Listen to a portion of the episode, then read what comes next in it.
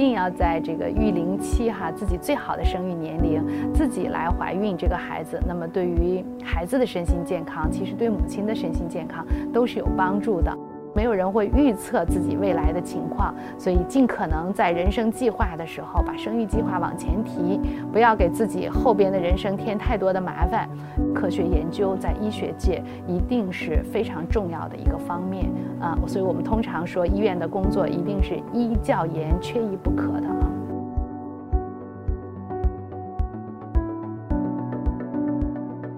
大家好，我是来自北京大学第三医院生殖医学中心的乔杰大夫，呃，主要是做生殖内分泌疾病相关的临床工作和研究，以及不孕症的诊断治疗，特别是辅助生殖技术的实施。嗯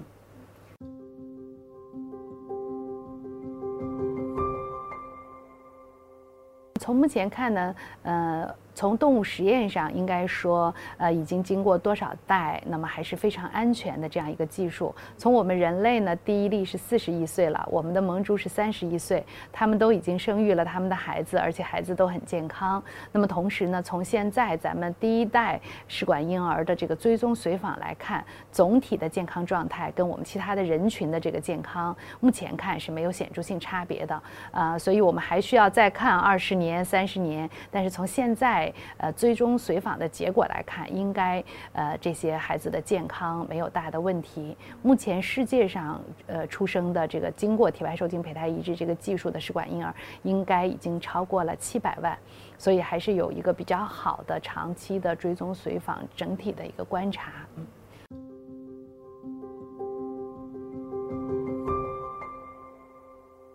其实呢，这个把试管婴儿分代啊，是我们中国一个独特的、容易被呃可能老百姓理解的这么一个说法啊。呃，所谓的第一代呢，就是常规的体外受精胚胎移植，实际上是我们帮助了输卵管不通的这个女性，让这个精卵它老也碰不着在两个地儿。那我们再把这个卵取到体外，跟精子放在一起，受精了形成胚胎，再放回妈妈的子宫里边去，就是只代替了输卵管的功能。那么咱们俗称的这个第二代单精子注射呢，实际上在世界上是晚于。咱们俗称的第三代植入前遗传学诊断的，啊，这个单精子注射呢，是满足了这个男性少弱精症的患者，因为即便在体外呢，一个卵也得有这个上万条的精子放在一块儿才能受精，所以如果是这个活得好的精子少，这个男性自己怀孕的机会没有，那么过去可能就要求助于精子库，或者呢要抱养孩子，这个让这个家庭啊产生很多的问题。那现在呢，我们就可以通过把一个精子通过这个在显微镜。镜下哈，用一个很细的针打到卵母细胞里边去，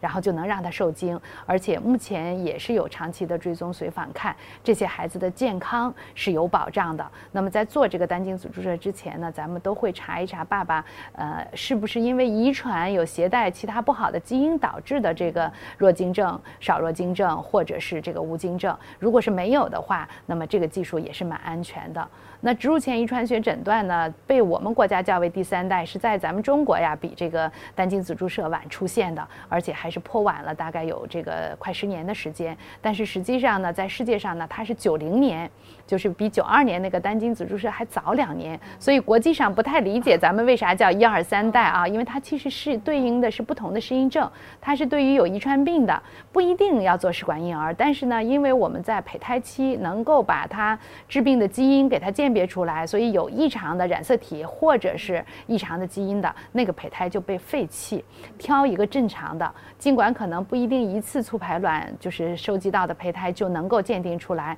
但是经过多次还是有一个可能的比例。那不同的遗传病呢，这个比例也是不同。有的遗传病呢四分之一正常，有的呢可能就是六分之一正常。那还有的呢就是运气不太好，像平衡异位的，它是十八分之一正常。那么他们所能就是。呃，有健康孩子的概率也会因为这个疾病不一一样有所不同。另外呢，还跟妈妈的这个卵母细胞的质量关系比较大。所以我们也特别提醒，就是如果有这个异常的这种妊娠史、分娩史的这些家庭呢，应该早一点做遗传咨询、遗传诊断。如果是现在的这个植入前诊断技术能帮忙的话，要在。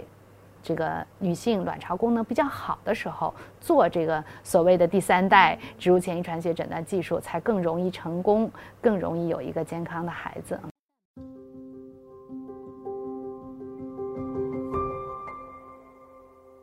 现在我们已经知道的哈，比如说染色体的这个异常，呃，像罗氏异位、平衡异位，那么这个都是已经知道的。那么还有呢，像现在的一些大的片段的缺失，啊，我们逐渐的技术的提高，小的片段缺失，逐渐逐渐的现在也能诊断了。那还有就是单基因病、单个位点，甚至逐渐现在多个位点的也能够诊断了。那么还有呢，就是像比如说线粒体疾病，现在虽然治疗的方法有限，但是呢，通过诊诊断，那么也能够告诉他就是未来怎么样去做啊。所以逐渐逐渐的，可能对于这个呃遗传疾病的种类，随着遗传学的发展认识，然后在单细胞的水平，我们逐渐的也有更多的一个应用。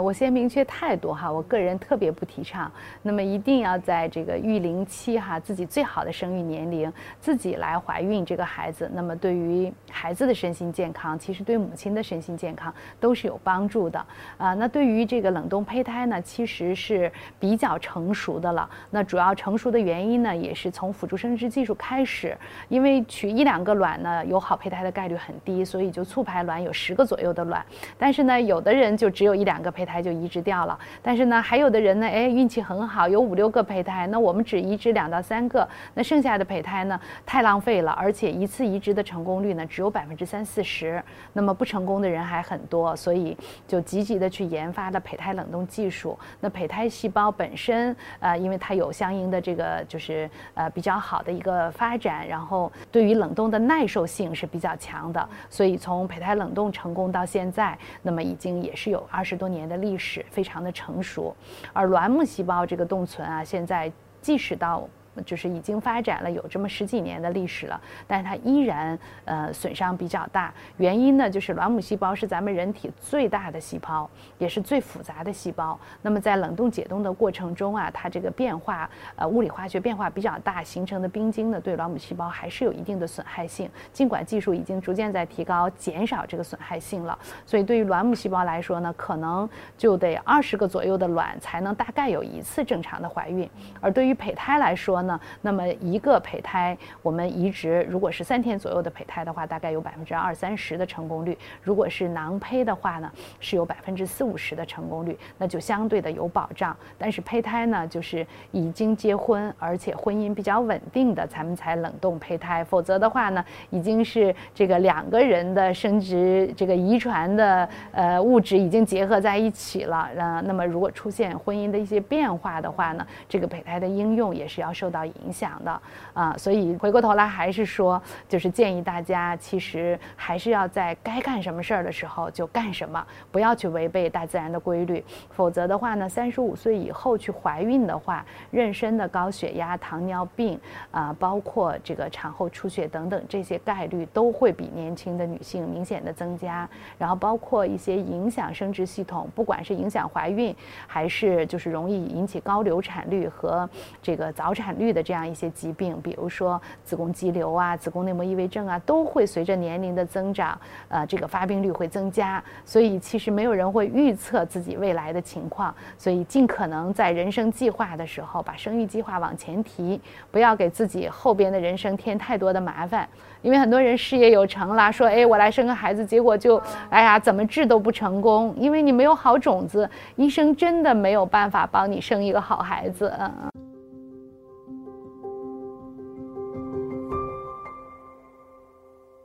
其实呢，就是关键的是一孩二孩的间隔，其实隔上两三岁是非常好的一个间隔。那么年龄呢，就是如果是年轻的夫妻啊，那确实工作还比较忙，呃，条件不允许多隔两年也没关系。但是如果是已经是相对的对生育来说高龄了的话，我们是把三十五岁定义为高龄，那这个时候就要早一点儿计划这个二孩的计划。这样的话呢，呃，人生的过程中不容易有我前面说的那么多复杂的情况。啊，因为不仅仅是给自己添麻烦，有时候确实还是面临着不小的风险，对孩子和对母亲，甚至是生命的风险。嗯。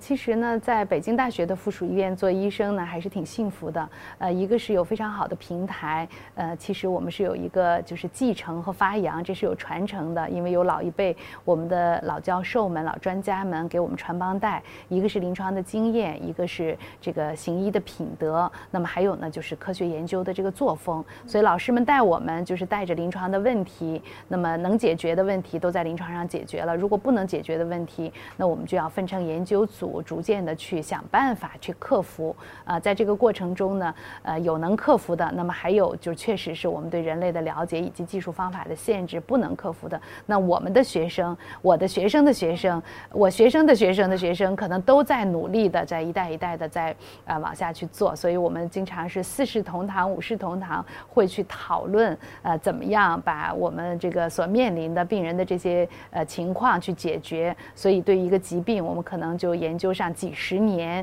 一代一代的研究下来，那么逐渐的去了解它发病的机制，然后找一些可能治疗的新的方法去解决过去不能解决的问题啊。这个还是这个大学附属医学院，其实我们现在也在强调啊，就是分级诊疗之后，作为研究型的医院，逐渐要更多的去过渡，就是让我们高年资的医生在呃。指导帮助年轻医生更多的去为临床病人解决问题的同时，确实要带着这个临床的这种思维去解决临床疑难疾病的诊治。所以，并不像说的说这个 SCI 的文章，临床医生就不应该去做。如果不是一个研究型的医生，他就很难是一个好医生。